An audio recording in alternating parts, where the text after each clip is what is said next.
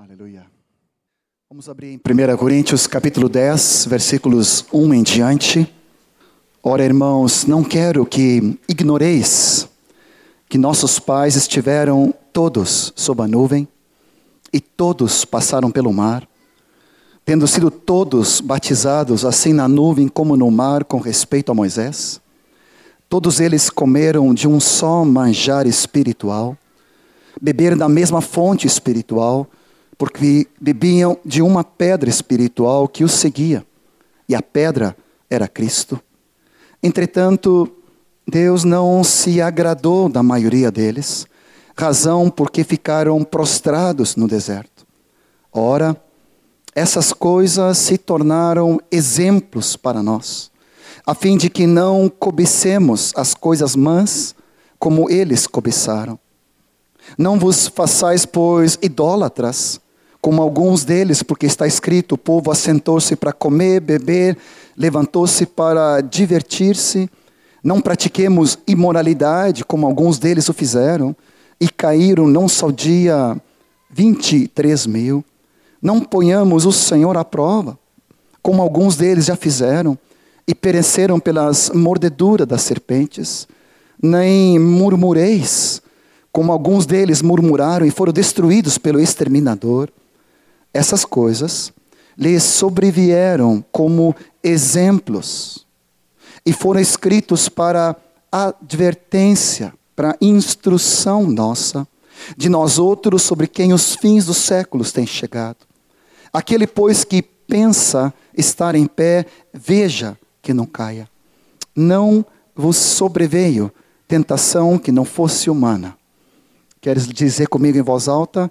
Mas Deus é fiel e não permitirá que sejais tentados além das vossas forças, pelo contrário, juntamente com a tentação, vos proverá livramento, de sorte que a possais suportar. Senhor Jesus, nós queremos continuar com os olhos abertos diante de Ti.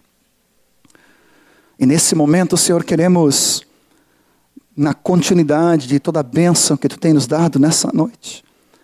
Toda a graça, toda a cura, todo o consolo, todo o testemunho de fé. Nós queremos continuar crescendo na graça e no conhecimento da tua palavra, Senhor. De maneira que nossos olhos estejam abertos para vermos tudo aquilo que tu quer nos mostrar. E dessa forma possamos sermos aperfeiçoados em ti íntegros, inteiros, em nada deficientes, Senhor. Vem ministrar sobre nós revelação de fé e de graça. Tu és fiel. De novo, Senhor, tu dizes tão fortemente que tua fidelidade é de geração em geração. E a tua fidelidade sobre cada um de nós, enchendo-nos com a tua amada graça, Senhor. Por favor, Senhor Jesus, Tantos têm levado muitas vezes frustrações, decepções e desespero por terem caído em tentações. E o inimigo muitas vezes tem feito laços, Pai amado, destruindo a fé de muitos, Pai. Mas tu, a palavra, vem para trazer cura, vem para trazer consolo, vem para trazer ânimo, fortalecimento na vida de cada um de nós. Abra mais uma vez, eu te peço, Senhor Jesus, nossos olhos, os olhos do nosso coração, nosso entendimento, nossa compreensão, para vermos a tua, tua riqueza, a tua palavra e toda a provisão que tu tem para nossas vidas. Em nome de Jesus. Domingo passado nós repartimos um pouco sobre a palavra do Senhor, com base nesse texto, de que esse exemplo, essa advertência, esse toda essa narração que houve com o povo de Israel na saída do Egito e na passagem do deserto, ficou como uma advertência, como uma instrução para todos nós. O que sempre me toca de novo, repito, é que a palavra fala que todos passaram pelo mar, pela nuvem, passaram se alimentando da pedra, bebendo da fonte espiritual. Todos eles tiveram uma experiência profunda com Deus. Mas a palavra fala que Deus não se agradou de vários pela negligência, pela falta de atitudes referente às situações que o Senhor permitia eles passar.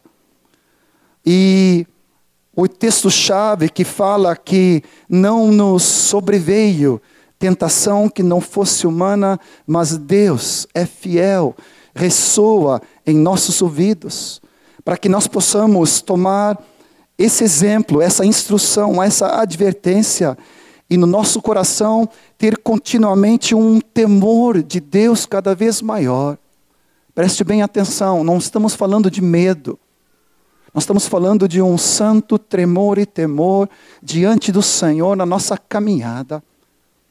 Porque o Senhor quer nos aperfeiçoar e, como nós cantamos, de fé em fé e de glória em glória, nos levar a cada vez mais sermos parecidos com Jesus. O texto de Tiago, você pode abrir de novo comigo, os que estavam no domingo passado, mas só recapitulando, fala a respeito dessa palavra. Tiago capítulo 1, que nós devemos ter motivo de toda alegria o passarmos por várias provações.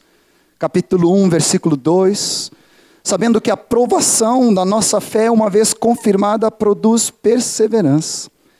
E a perseverança deve ter ação completa, para que sejamos perfeitos, íntegros e em nada deficientes. Do ponto de vista do Senhor, e hoje Deus nos levou a vermos o invisível.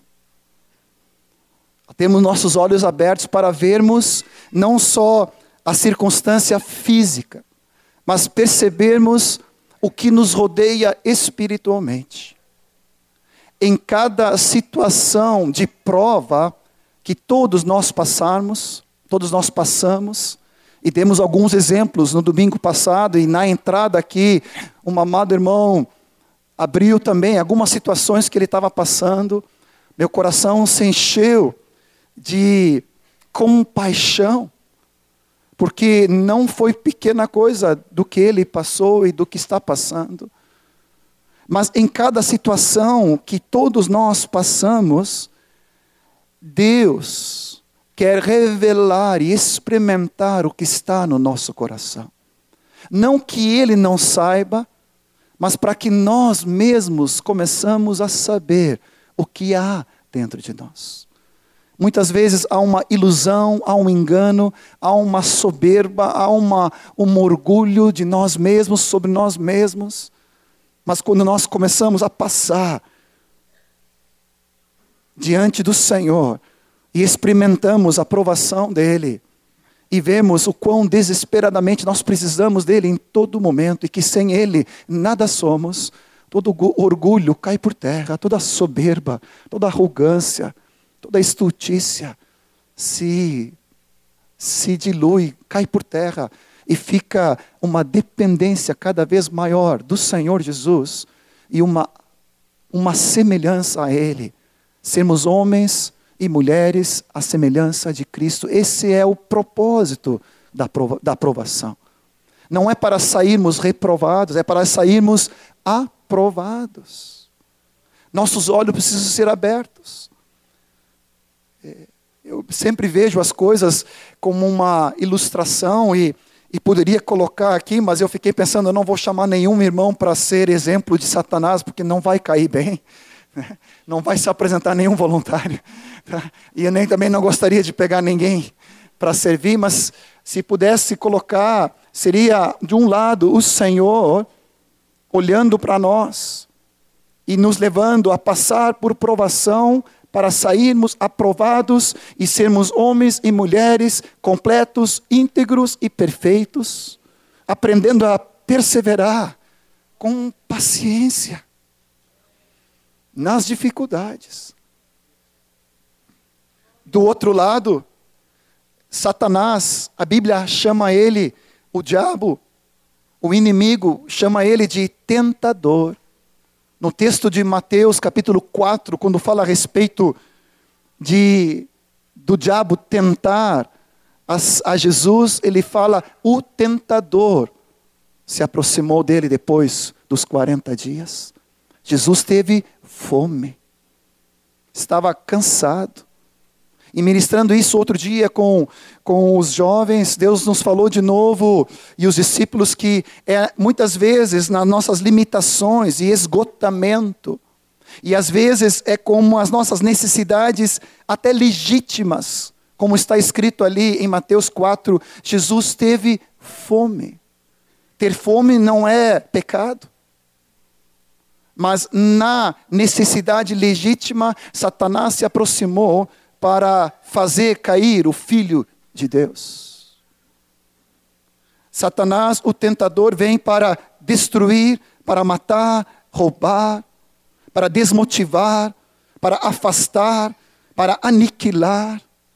Do ponto de vista de Satanás, é realmente a tentação que ele lança é para completa destruição da nossa vida.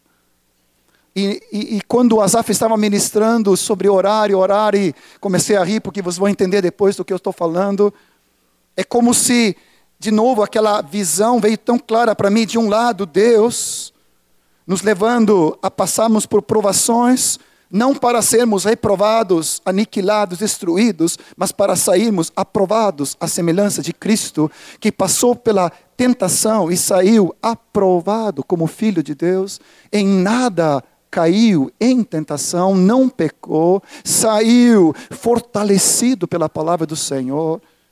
Mas do ponto de vista do inimigo, inimigo sim, ele é maligno, e nós não podemos ignorar os seus desígnios, diz em 2 Coríntios 2,11.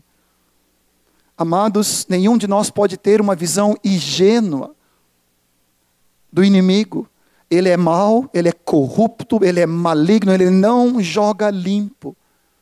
Ele não joga segundo as regras. Quem já jogou futebol sabe disso, né? Quando você joga, você tem que jogar direito, não pode acertar a canela. Eu sou muito ruim em futebol. Acho que toda a parte genética de parte desse negócio de jogo foi para o meu irmão gêmeo, o Bu. Eu sou todo duro, né?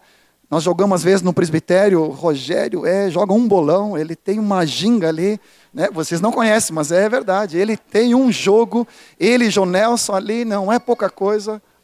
Até o Ismael com aquela perna toda cheia de parafuso, né? Ele joga. Eu aqui não jogo nada. E às vezes até acerto as canelas. Rogério diz, hum", né? Tadinho do Rogério. Ou seja, não é por malignidade dessa, né? É por deficiência mesmo.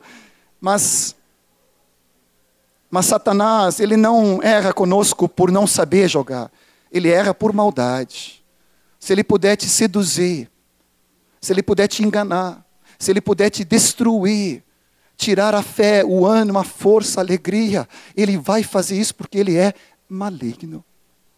E ele conta com algo que ainda reside em nós.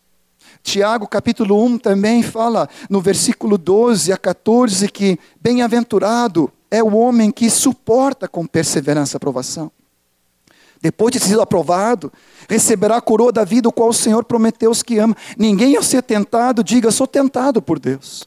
Porque Deus não pode ser tentado pelo mal. E Ele mesmo a ninguém tenta. Ao contrário, cada um é tentado pela sua própria cobiça. Ou seja, se apenas fosse apenas alguma coisa exterior que o inimigo viesse nos tentar, apenas exteriormente, poderia ser mais fácil.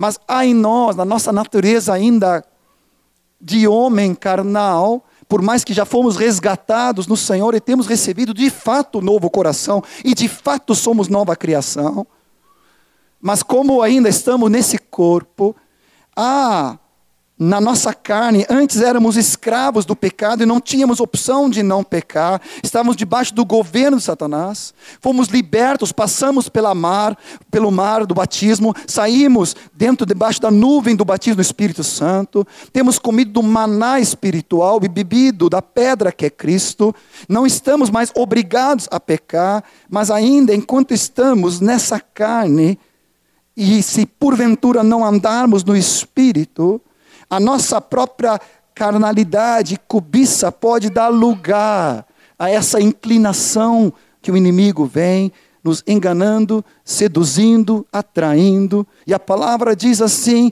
que essa cobiça, esse desejo desenfreado, esse fogo que às vezes nós toma conta, depois de haver essa cobiça concebido, preste bem atenção, ele há uma gestação. É muito importante detectar esse funcionamento, principalmente entre nós, é, entre nós jovens, entre os adolescentes, para começarmos a sermos experimentados, para detectarmos já, para não cair, não entrarmos em tentação.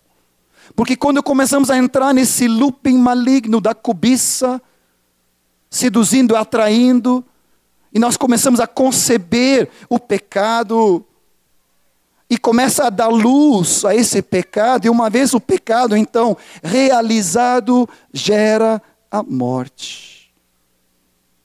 Nós precisamos cortar direto esse ciclo. Vai comigo de novo para 1 Coríntios 10, 13. Não vos sobreveio tentação que não fosse humana Diga comigo, mas Deus é fiel. Domingo passado fizemos uma catequese sobre isso de novo. Deus é fiel. E juntamente com a tentação, há um caminho de escape, há um caminho de libertação. Ele vos proverá livramento, diz atualizada, de sorte que a possais suportar. Na Bíblia de Jerusalém, ele diz: Ele vos dará os meios, Ele vos dará os recursos de sair da tentação ou da provação, porque as duas palavras no original são as mesmas, e a força para suportar. Vou repetir.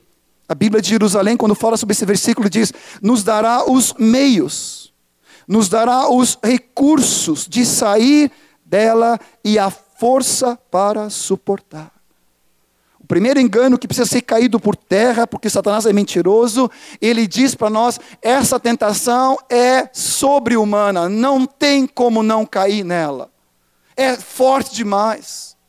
Amados, em nome de Jesus, pela verdade da palavra, nós precisamos já denunciar a malignidade do inimigo, da sua mentira. Não tem tentação que seja ali acima de nossas forças.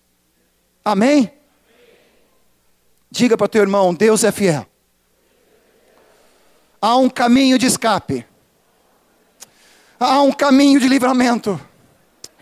A força da graça de Deus sobre nossas vidas. Deus, me perdoa, não é um masoquista ele não é um sádico, eu não consigo nem falar isso sem tremer, porque misericórdia, ele não é mal. Deus só é bom, ele não tenta ninguém. Quando passamos pela provação, pela tentação, ele está ao nosso lado. Domingo passado, concluímos a pregação dizendo que o nosso recurso, em primeira, em segunda, em terceiro lugar e até último lugar, é a pessoa de Jesus. Abra comigo em 1 Coríntios 1, 9.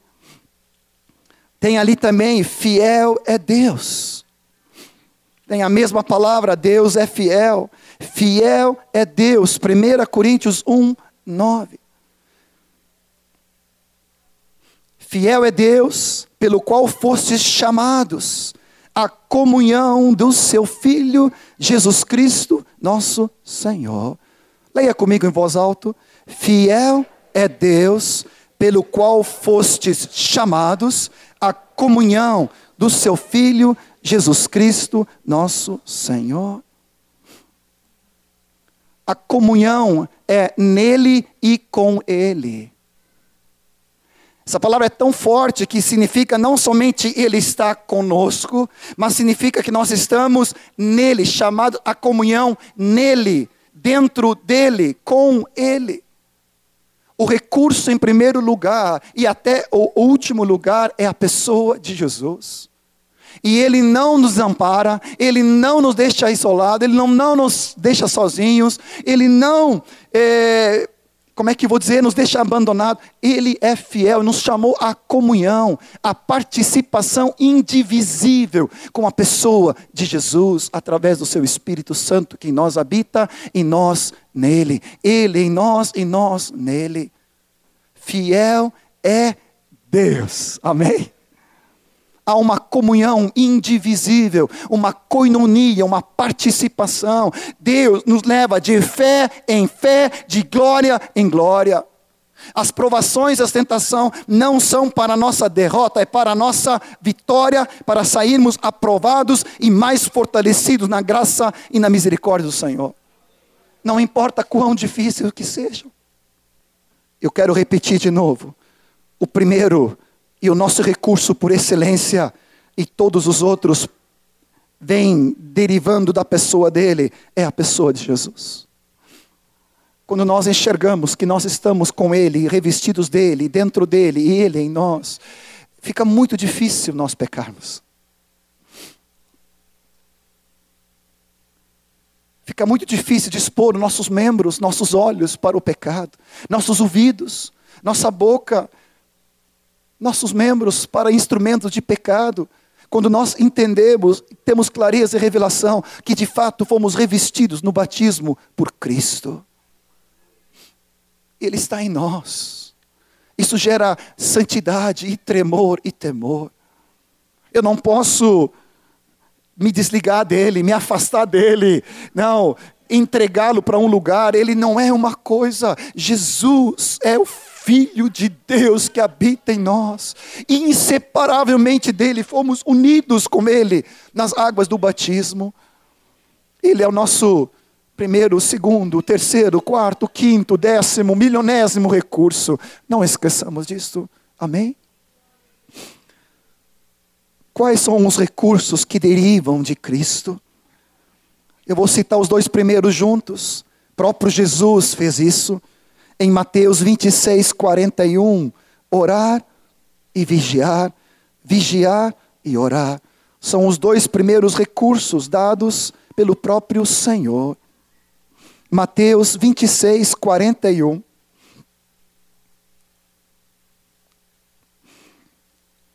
O contexto aqui é no jardim de Getsemane, uma hora que as trevas se aproveitaram.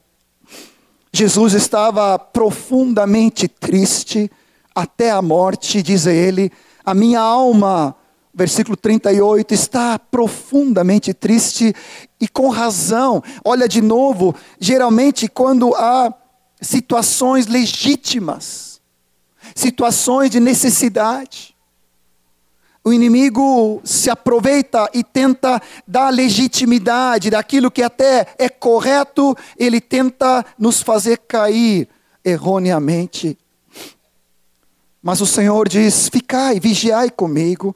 Adiantando-se um pouco, prostrou seu rosto em terra, prostrou seu rosto orando, dizendo: Meu pai, se for possível, passa de mim esse cálice. Todavia, não seja como eu quero, e sim como tu queres. Voltando para os discípulos, achou-os dormindo, disse a Pedro: Nem uma hora pudeste vós vigiar comigo. Versículo 41, diga comigo em voz alta: Vigiai e orai, para que não entreis em tentação. Os dois primeiros recursos, derivando da própria pessoa de Jesus, instrução dele, palavra de Cristo, vigiar orar para não entrar, para não entrar nesse ciclo. Se lembra de novo de Tiago? Aquele looping do pecado. Satanás, o tentador, atraindo e seduzindo através da nossa própria cobiça e concupiscência. E nós começamos, muitas vezes, infelizmente, a dar lugar a isso e começamos a conceber começamos a matutar, não sei se a palavra está certa, começamos a ruminar, a flertar, como nós falamos domingo passado, começamos a achar que não é tão bem assim, que não é problema, começamos a dar lugar na nossa mente, concebendo o pecado.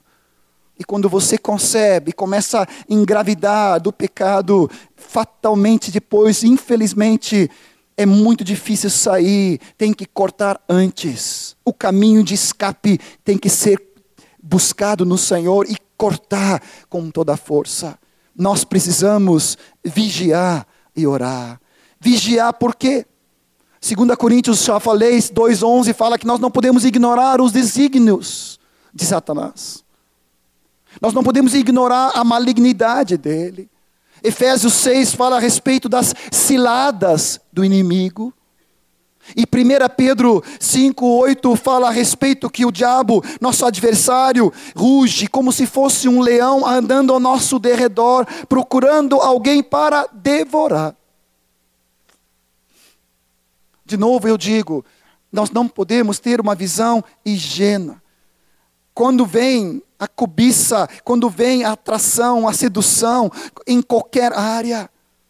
Nós precisamos ter os olhos abertos e ver que por trás daquela situação que parece para nossa carne tão desejável, aos nossos olhos, a soberba da vida tão agradável, como era para Eva ali na árvore do conhecimento do bem e do mal, nós precisamos ver a serpente ali atrás.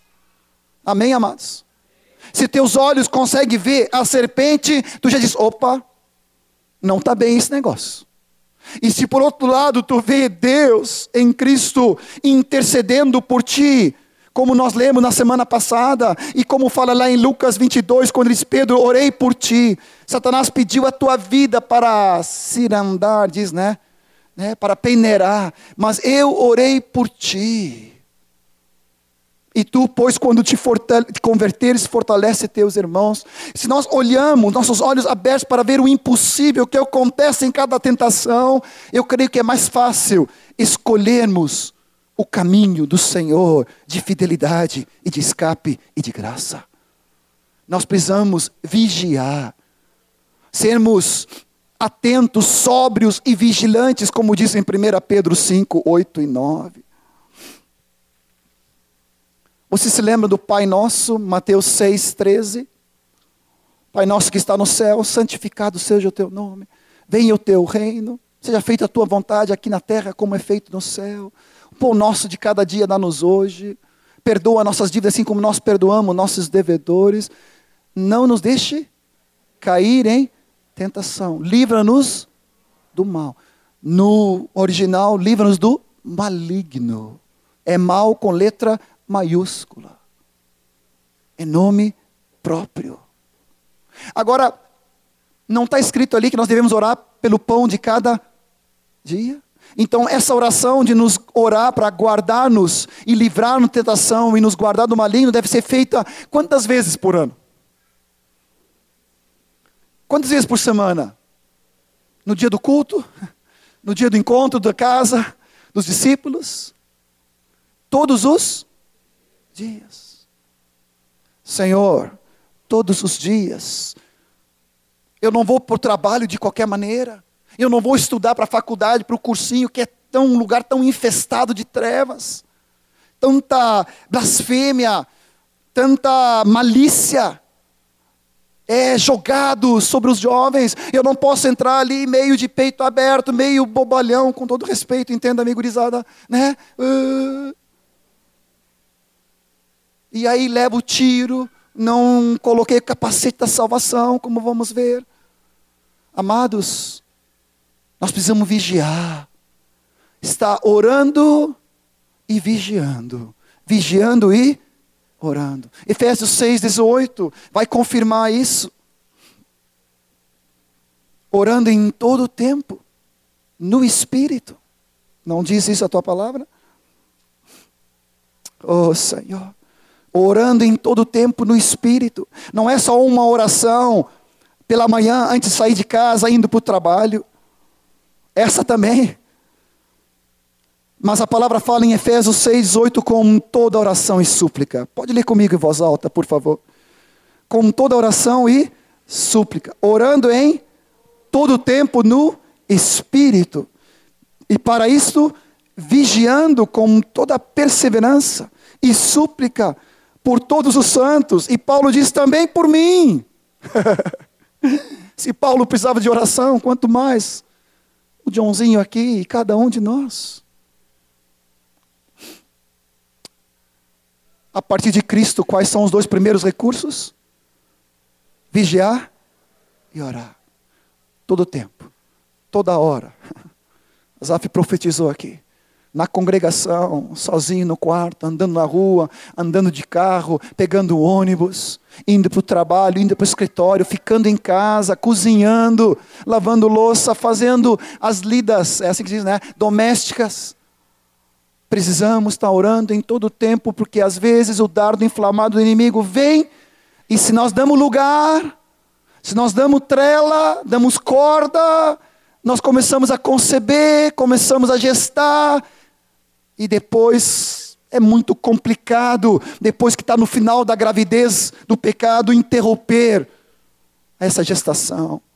Você precisa, com todo respeito, me entendo o que estou querendo dizer, abortar o processo no início. Dar um basta.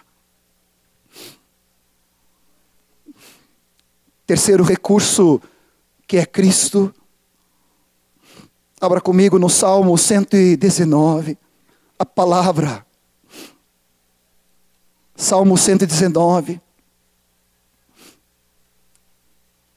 A palavra de Cristo sendo guardada em nosso coração. Tem toda uma conexão como a armadura. Salmo 119, versículos 9, 10, 11. Conhecemos bem. De que maneira poderá o jovem, o velho, o adulto, o adolescente e a criança guardar puro o seu caminho? Observando segundo a tua palavra. De todo o coração te busquei. Não me deixes fugir aos teus mandamentos. Guardo. Leia comigo, por favor. Guardo no coração as tuas palavras para não pecar contra ti. Mais uma vez, guardo no coração as tuas palavras para não pecar contra ti. Mateus 4, que já citamos, quando fala a respeito da tentação do inimigo sobre a pessoa de Jesus. Jesus nos dá o modelo e o exemplo a ser seguido. Mateus 4, versículos 1 em diante, ele foi levado pelo Espírito ao deserto para ser tentado pelo diabo. E jejuou 40 dias e 40 noites, teve fome. Então o tentador aproximou-lhe, se lhe disse: Se és o filho de Deus, manda que essas pedras se transformem em pães. Jesus, porém, respondeu o quê? O que diz a tua Bíblia? Está escrito. Nem só de pão viverá o homem, mas de toda palavra que procede da boca do Senhor, a boca de Deus. Então o diabo levou a cidade santa, colocou sobre o pináculo do templo e disse: Se és filho de Deus, atira-te abaixo, porque está escrito a teus anjos ordenarão a teu respeito que te guardem, eles te sustentarão nas suas mãos para não tropeçarem em alguma pedra. Respondeu-lhe Jesus: Também está escrito. Diga comigo, está escrito. Diga comigo, também está escrito. Se nós ficarmos apenas num conhecimento parcial da palavra, eu vou colocar assim nessa contextualização para entendimento, no que está escrito. Mas se eu não guardo ricamente, habitando a palavra de Cristo no meu coração, para também saber o que também está escrito, eu posso ser enganado pelo inimigo. Porque o inimigo usa até a palavra de Deus. E as seitas estão aí para comprovar o que eu estou dizendo. Usam suficientemente de verdade, colocando junto a mentira, para ser todo um, grande engano. De novo, confirmamos aqui que Satanás ele não joga limpo. Ele é doloso, maligno, malvado. Ele pega a própria palavra e o próprio Filho de Deus, próprio Verbo, tentou enganar e seduzir com a palavra, distorcida, colocando dúvidas sobre a identidade, colocando dúvidas sobre, sobre a filiação. Amados, nós precisamos ter a palavra de Cristo habitando ricamente em cada um de nós. Não pode ser uma dieta light, nem diet, nem nada disso, tem que ser integral mesmo, total, ricamente calórica. Que bom que nessa nós podemos, né? Aleluia, Senhor Jesus, habite ricamente em vós a palavra de Cristo, diz Colossenses 3,16. Dia e noite, diz a palavra, medito na tua lei, guardo ela, recorro, memorizo. Ainda com vários jovens, nessa quarta nós estávamos estudando sobre isso, sobre guardar a palavra, memorizar a palavra. Oh Senhor Jesus, continuamente escutá-la, ouvindo, hoje tem tantos recursos tecnológicos, mas que às vezes é usado pelo inimigo para mal. Nós precisamos usar para o reino, escutando, lendo, ouvindo, memorizando, guardando. Oh Senhor Jesus. Desde cedo fomos instruídos pelo Erasmo a memorizar a palavra, a ler toda a palavra, a guardar a palavra. E eu louvo a Deus por essa riqueza. Esse ano está quase findando, começa daqui um pouco, 2008. Nós precisamos ter uma dieta rica da palavra de Cristo todos os dias. Amém, amados? Efésios 6, quando fala da armadura de Deus que diz que a espada do Espírito é a palavra de Deus. Efésios 6, 17 fala sobre isso. A espada do Espírito é a palavra de Deus.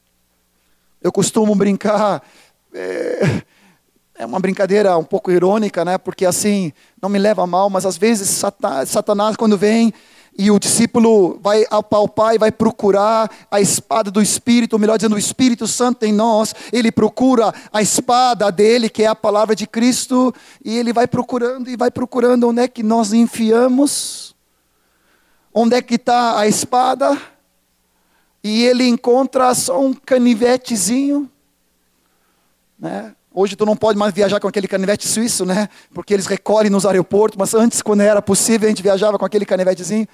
Hoje já não dá mais. Mas ele procura aquele canivete, nem o suíço encontra, nem o, né, o paraguaio.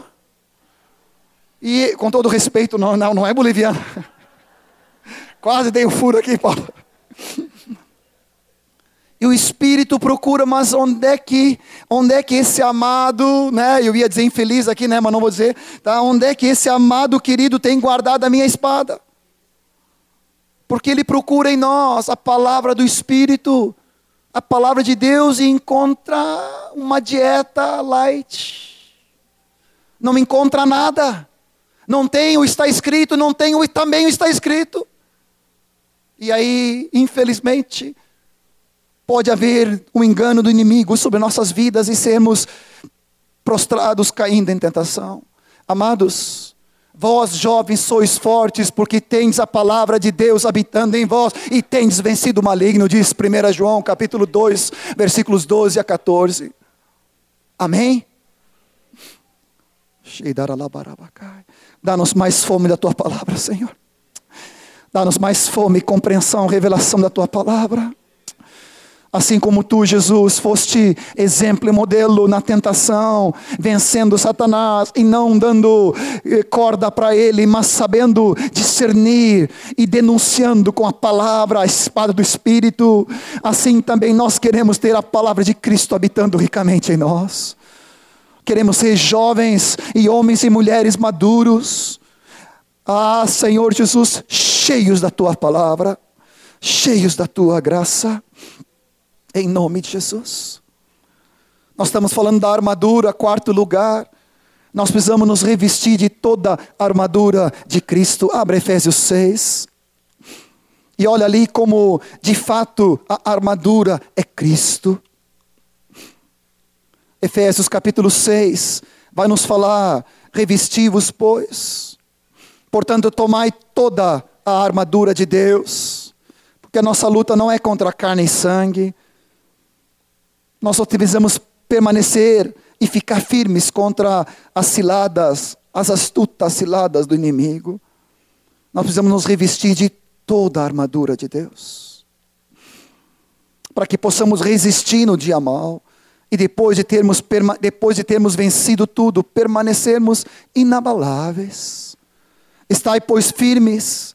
Olha o versículo 14: cingindo-vos com a verdade.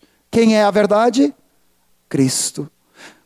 Colocando a coraça da justiça. Quem é a nossa justiça? Cristo.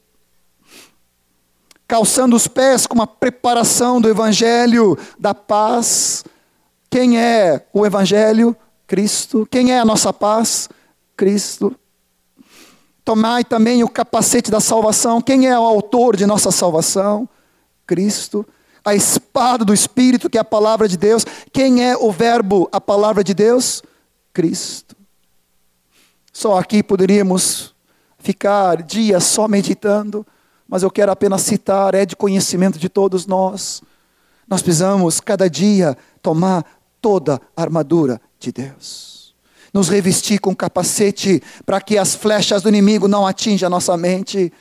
Enganos, pensamentos sobre pessoas, pensamento de depressão, pensamento de desânimo, pensamento de inutilidade, não vou conseguir, não vai dar certo, comigo tudo dá errado. Ah, Senhor, porque tu permitiste isso na nossa vida, na minha vida, é porque tu não me ama, é porque tu não me quer. E aí entra aquele looping, aquela aquela gravidez, concepção, de rejeição, de dúvida, de incredulidade, nós precisamos dar um fim nisso colocando o capacete da salvação. Amém? Nós precisamos levantar o escudo da fé. As crianças de 6 e 7 aprenderam isso no fim de semana no retiro das crianças, sobre revestirmos de toda a armadura de Deus.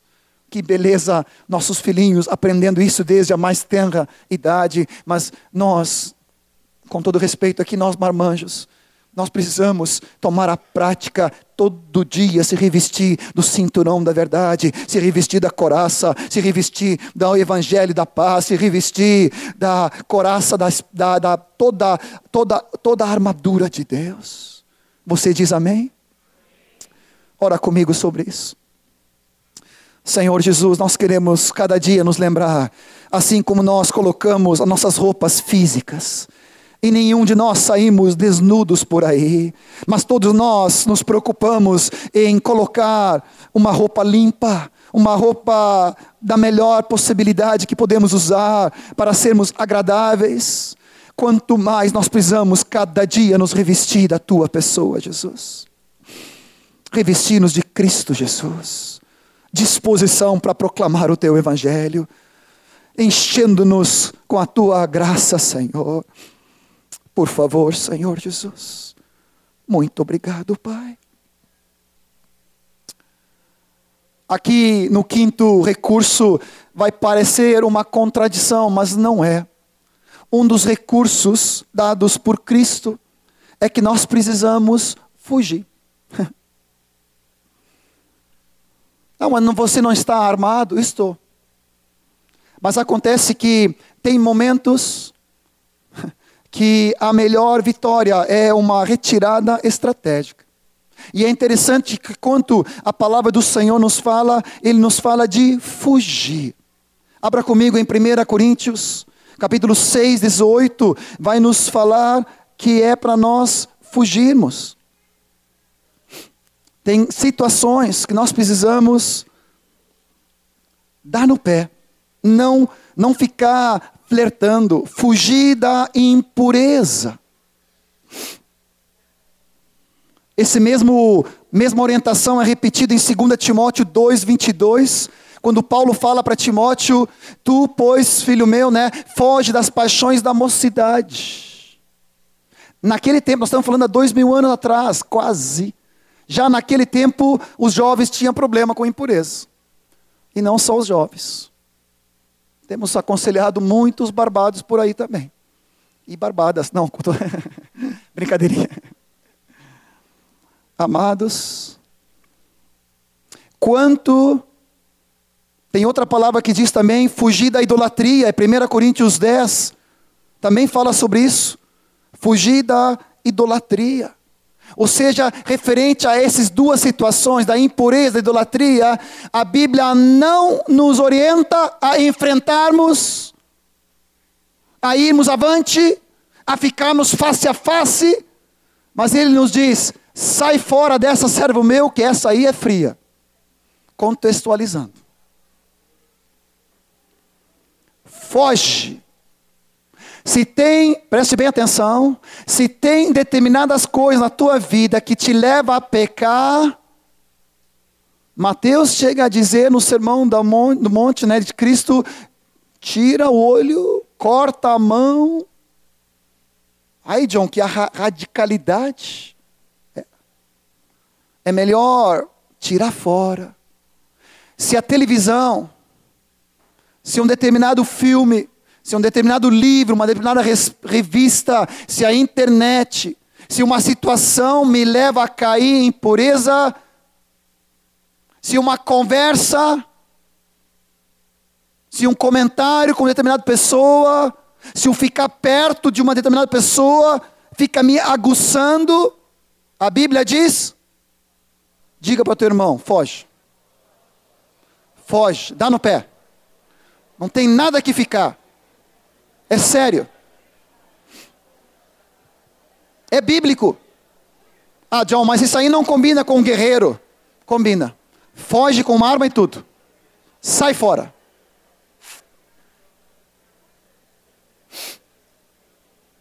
Eu estou querendo ser muito prático, meu querido. Temos ministrado com centenas de irmãos que às vezes têm sido quase destruídos pelo inimigo nessas áreas de impureza. Amados, o diabo é sujo, ele quer destruir o teu casamento. Como é que é aquela música? que está lá fora, é, procurando para devorar, para destruir. Ele quer destruir o casamento, ele quer destruir a tua ousadia. O impuro, aquele que está em pecado, não consegue ser intrépido não consegue ser ousado, ele perde a ousadia, perde a alegria, perde a vontade de evangelizar, porque ele sabe que está com culpa no cartório, e o inimigo fica ainda esmagando, torturando, tiranizando, judiando. Primeiro ele nos leva a cair, depois fica rindo à toa, nos triturando, querendo esmagar. Mas você precisa tomar postura em Deus. Não flerte com a impureza. Amém, amados? Não fica brincando no computador. Não fica sozinho na frente. Amém, amados? Pais, põe o computador no meio da sala. Não deixe os filhos ficarem sozinhos à noite. Estou sendo explícito o suficiente? Amados, é sério. Nós precisamos guardar nossos filhos, a nossa geração. Filmes, cinema. Pode ser lícito, mas confere se convém e edifica. Como já falamos antes. Amados, precisamos ter uma postura em Deus. Vocês se lembram de José? Gênesis 39, se não me falta a memória. Já naquele tempo, nós estamos falando de quantos anos, Erasmo? Gênesis, quantos anos? Cinco mil anos atrás? Aproximadamente. Naquele tempo, já existia, né? A mulher ali de Potifar, a palavra fala que todos os dias. E você dizia, pensava que era só contigo, hein? Que era só contigo. Amados, nesse período de verão, janeiro, fevereiro, jovens, casais, cuidem. Não deem lugar ao diabo. Tem coisa que nós precisamos fugir. Ah, é só uma festinha. Ah, é só alguns colegas. É uma festa de final de ano. Ah, mas ali tem uma moça que está de olho em ti. Ali tem um rapaz que já está flertando contigo. E até tu te sentir um pouco lisonjeado. Teu marido não tem te dado tanta atenção como tu precisas. Maridos, dê atenção para suas esposas. Esposas, deem atenção para seus maridos. Estou sendo explícito o suficiente? Amados, não demos lugar, não precisamos fugir. Ore comigo sobre isso, amados. Senhor Jesus, nós não temos nada mais com a impureza. Nós não temos nada mais com a pornografia, Senhor. Nós não temos nada mais, Senhor, com adultério, nem com prostituição, nem com a lascívia, Senhor. Tudo isso nós despojamos de nossa vida em nome de Jesus. Nós queremos viver uma vida limpa diante de Ti, por meio do Teu recurso que é a Tua pessoa, Jesus. Fugindo, Senhor. Oh. Oh, Senhor. Eu coloquei aqui para não esquecer. Fugir para onde? Para os braços do Senhor. Fugir para onde? Para os meus irmãos. Fugir para onde? Fugir para a luz. Satanás, ele é o príncipe das trevas. Ele só atua onde tem trevas. Se nós vamos para a luz, ali ele fica impossível de chegar, porque a luz sempre vence as trevas.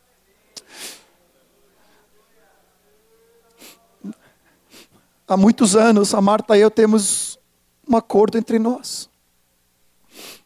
Não só de abrir situações que possivelmente possamos ter caído em pecado, mas depois de situações de aprendendo, nós começamos a abrir não só os pecados, confessando tanto um para o outro como para os colegas, mas confessar a tentação. Abrir a tentação. Porque a tentação só é tentação quando está nas trevas. Quando traz para a luz poder do inimigo. Desfaz.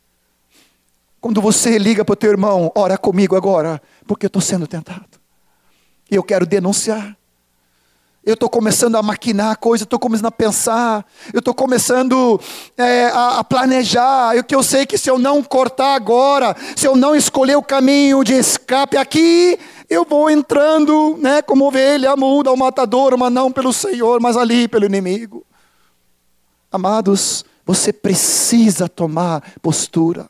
Vim para a luz. Esposinha querida, ora comigo. Eu estou muito inquieto, eu estou muito irritado. Não estou falando só de área na área sexual, domínio próprio, mansidão, ira, toda essa questão. Você diz: ora comigo, meu querido, me ajude, eu preciso.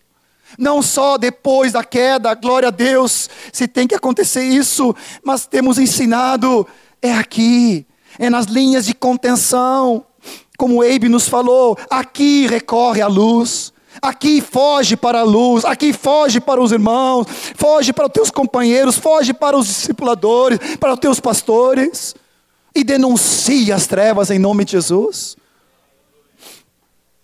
Com isso, o sexto diz: resistir firmes na fé.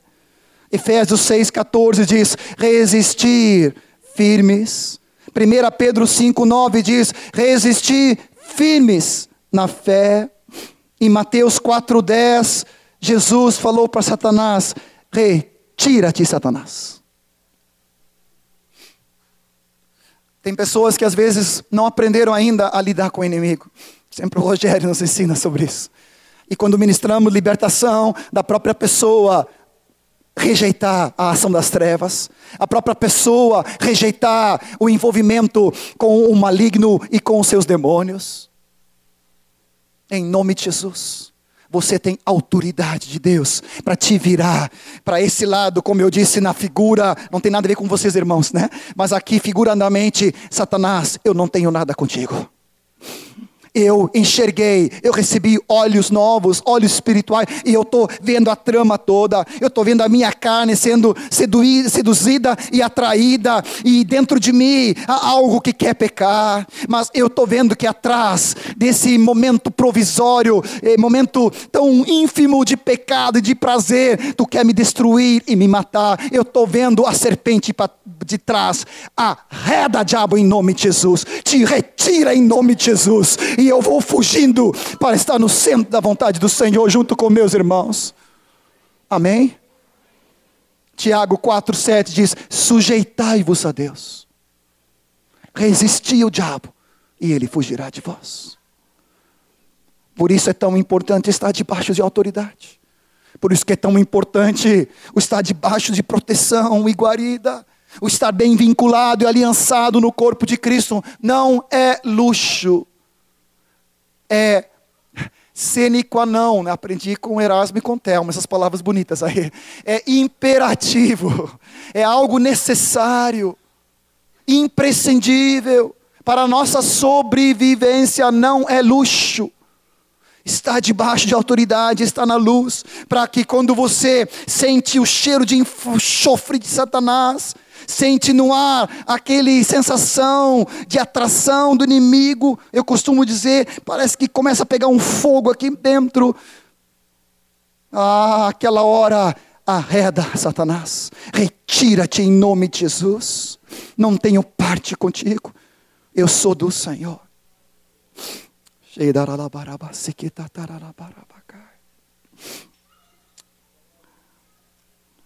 Em sétimo e último lugar,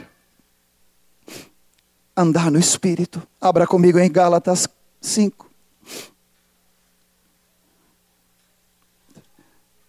Quero salientar o positivo aqui. Gálatas 5,16. Digo, porém, andai no Espírito Simplesmente isso. E jamais, não tem problema, jamais satisfareis a concupiscência da carne. Ou seja, você não vai cair em tentação. Diga para o teu irmão: andai no Espírito. Oh, Senhor Jesus. A carne milita contra o espírito, o espírito contra a carne, eles são opostos entre si. Para que não fazais o que porventura seja do vosso querer. Mas se sois guiados pelo Espírito, não estáis sob a lei. Preste atenção aqui, por favor. Amado, não dá para lutar contra a carne com a carne. Não dá para lutar contra a carne com esforço próprio. Ah, agora eu vou conseguir. Agora eu vou tentar e vou me esforçar. Agora eu vou ser mais diligente ainda na minha própria força. Eu vou conseguir triunfar.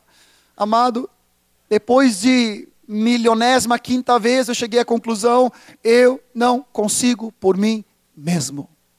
Só tem um que consegue em mim, é Cristo o Senhor. É a comunhão indivisível, a participação nele e ele comigo, que nele ele é poderoso.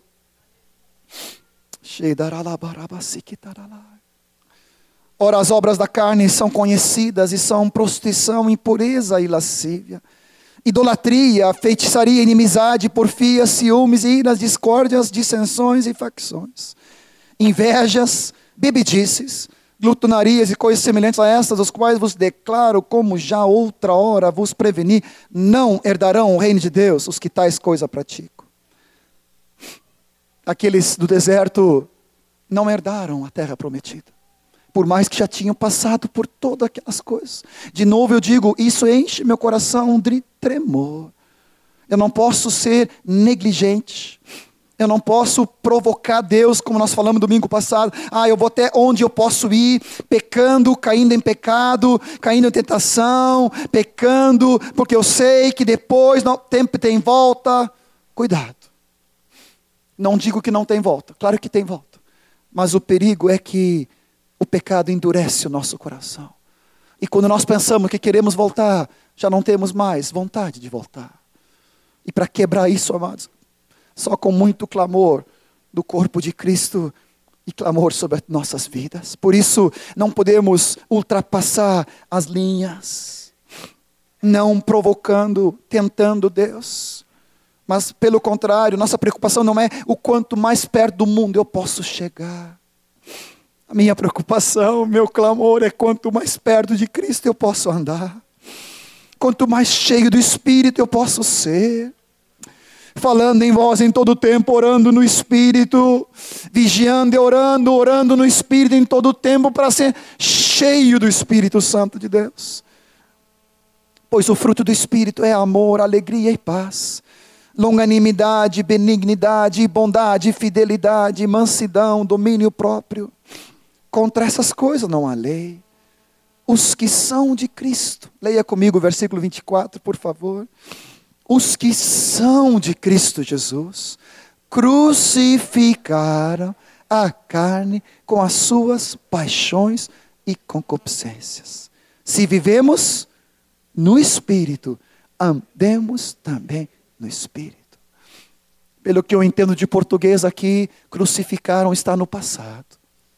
É um fato, é uma realidade. O meu velho homem, com a sua carnalidade, foi crucificado com Cristo na cruz e eu fui sepultado nas águas do batismo. Eu sou de fato uma nova criação. Agora eu posso andar no espírito, vivendo no espírito e não dando lugar à carne. Com esse pensamento, vai para Romanos 13 e você vai me entender. Porque a palavra diz que não precisamos dar lugar à carne. A carne já foi crucificada. Isso não quer dizer que ela não queira se manifestar, ela está latente ali, ela está querendo se manifestar e a qualquer descuido, ela rompe mesmo a barreira de contenção e ela quer se manifestar. Mas a palavra diz em Romanos 13: Digo a vós outros que conheceis o tempo, já é hora de vós despertardes do sono, vigiando e orando. A nossa salvação está agora mais perto do que quando no princípio cremos.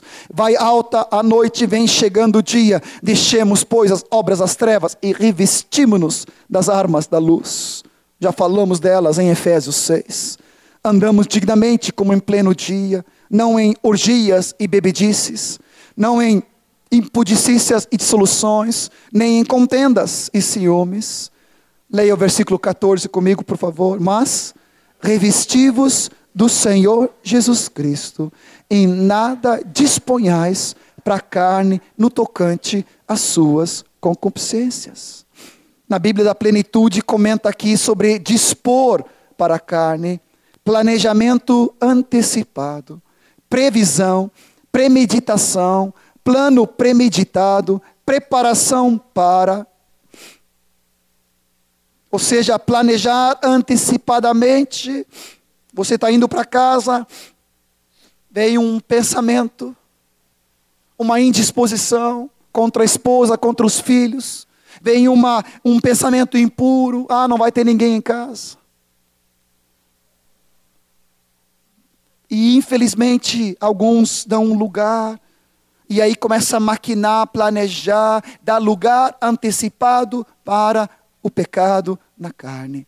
A Bíblia fala: os que são de Cristo Jesus já crucificaram a carne com as suas paixões e concupiscências. Você não precisa andar na carne. Você foi chamado para viver no Espírito.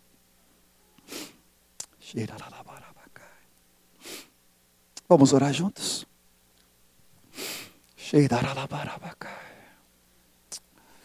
Tu és fiel, Senhor. Tu és fiel, Senhor Jesus. Tu és tão precioso. Tu estende a tua boa mão, nos dizendo: Filho meu, tu não precisa cair em tentação. Eu estou em ti, tu estás em mim, todos os meus recursos estão disponíveis, todos os meios, para escolher o caminho de escape e para ter força nessa hora da aprovação. Tu não precisas cair em tentação. Deus de toda graça manifesta a sua graça sobre cada um de nós, para andarmos em vitória de fé em fé, de glória em glória, de fortalecimento em fortalecimento, de experiência positiva em experiência positiva. Ah, tu nos chama a sermos iguais a ti, Jesus, pelo teu poder nessa noite. Ministra a tua graça, Senhor, nesse final de ano, com tantas festas.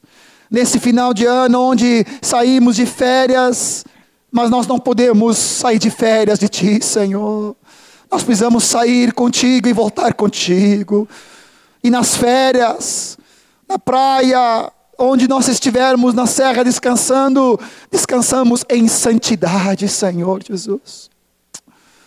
Oh, andando no Espírito, cheios da palavra, orando e louvando em todo tempo, vigiando com ações de graça, Senhor, nos revestindo de Ti, Senhor Jesus.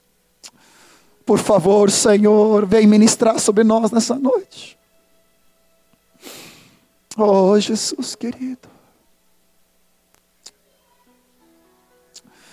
Oh, Senhor Jesus. Eu não sei qual é que tem sido a tua luta, meu querido irmão. E aqui ninguém é melhor que o outro. Todos nós temos passado por essas coisas que temos falado aqui. E eu sei, nesses dias, o quanto ministrando sobre isso, o Senhor tem permitido passar por provações. Mas Ele tem sido fiel, como Ele sempre é. E Ele vai nos fortalecendo, nos enchendo de graça. Eu quero te convidar de tu sair do teu lugar e te ajoelhar junto comigo, para darmos um basta em qualquer situação na tua vida onde o inimigo tem, tem sido levado vantagem. Vamos nos colocar em pé, queridos.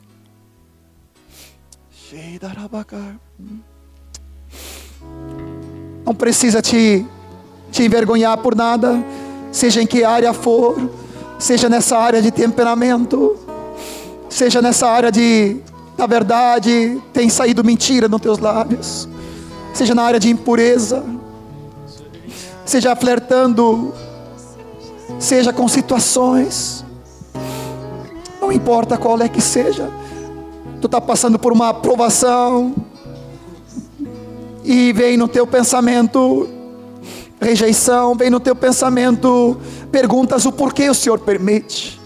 O Senhor diz: Eu quero te purificar, servo meu. Eu quero te limpar. Não tenha vergonha. Queremos ministrar a graça do trono da graça sobre a tua vida nessa noite, em nome de Jesus. Pode sair do teu lugar, em nome de Jesus. Oh Senhor Jesus. Não há nada que vai impedir a tua vida de triunfar em Cristo. Aleluia, Senhor. Graça, graça do Senhor sobre cada um de nós. Ah, começa a aplicar essa palavra no teu coração, para como poderoso guerreiro por Cristo vencer. Oh Jesus, ministra a tua graça sobre cada um dos queridos. Em que área for, em que situação acontece. Oh Jesus, vai ministrando graça, Pai. Vai ministrando graça, Senhor.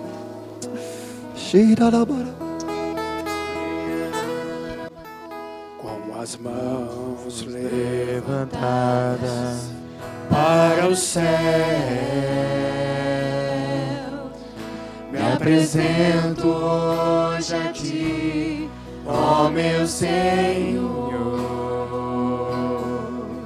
para receber de Ti a força e o poder, a força e o poder para viver junto a ti, com as mãos levantadas. com as mãos levantadas para o céu. Me apresento hoje a ti, ó meu Senhor, para receber de ti força e o poder para viver junto a ti. Enche meu coração, Senhor. Enche meu coração com a tua presença de alegria e paz todo meu ser apresenta da tua necessidade diante do Senhor. necessidade, tu me responderás, porque me amas. Me amas, enche meu coração com a tua presença. De alegria e paz todo o meu ser. Em qualquer necessidade, tu me responderás, porque me amas, me amas. Discipuladores podem vir aqui também. Pode orar com as pessoas. Discipuladoras, irmãs, pode orar com irmãs aqui. A igreja ministrando com a igreja. E vamos estar louvando ao Senhor, queridos. Que qualquer necessidade, colocamos diante do Senhor. O Senhor nos dá vitória, amém? Mesmo se há pessoas que não vieram aqui à frente hoje, mas tem uma necessidade. Ou se lembra de alguém, coloca diante dele. Ele é poderoso, amém? Ele dá livramento. Ele é o grande Deus. Aleluia. Glória a ti, Jesus. Te adoramos, Jesus. Se alguém que, ainda tem que vir aqui à frente, venha essa noite. Colocar seu fardo, seu peso diante do Senhor. E Ele dá livramento. Aleluia.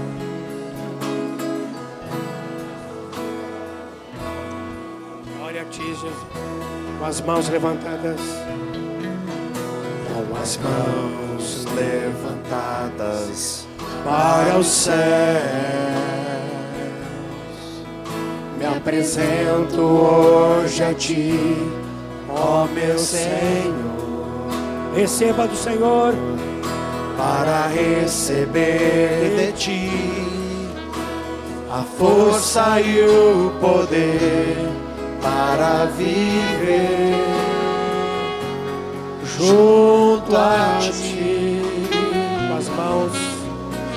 com as mãos levantadas os céus.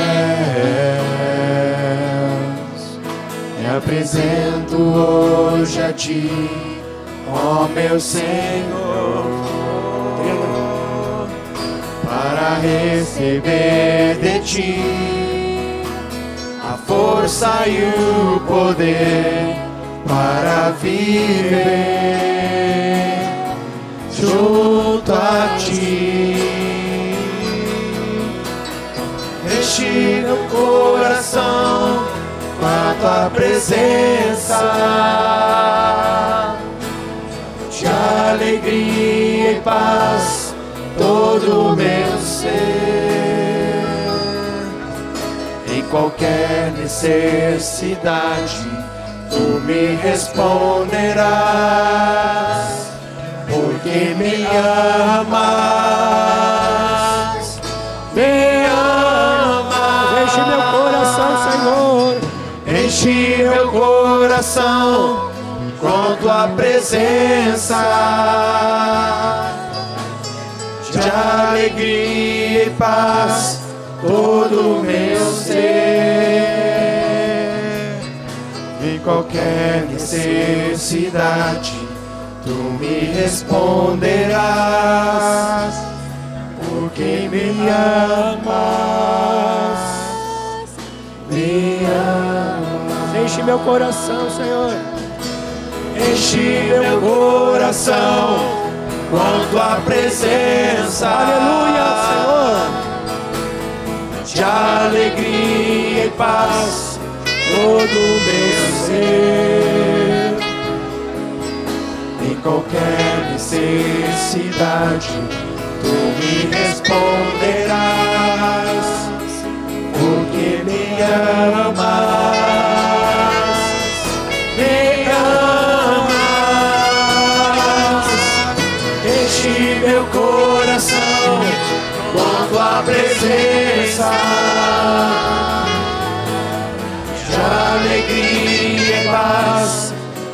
o meu ser. Aleluia, Senhor. Em qualquer necessidade, tu me responderás. Aleluia. Porque me amas. Me Jesus te ama. Jesus te ama. Diga para teu irmão, Jesus te ama. Te ama. Diga para teu irmão, Jesus te ama. Jesus te ama. Aleluia. Te ama. Nossa, Jesus te Te ama. Vamos levantar, irmãos.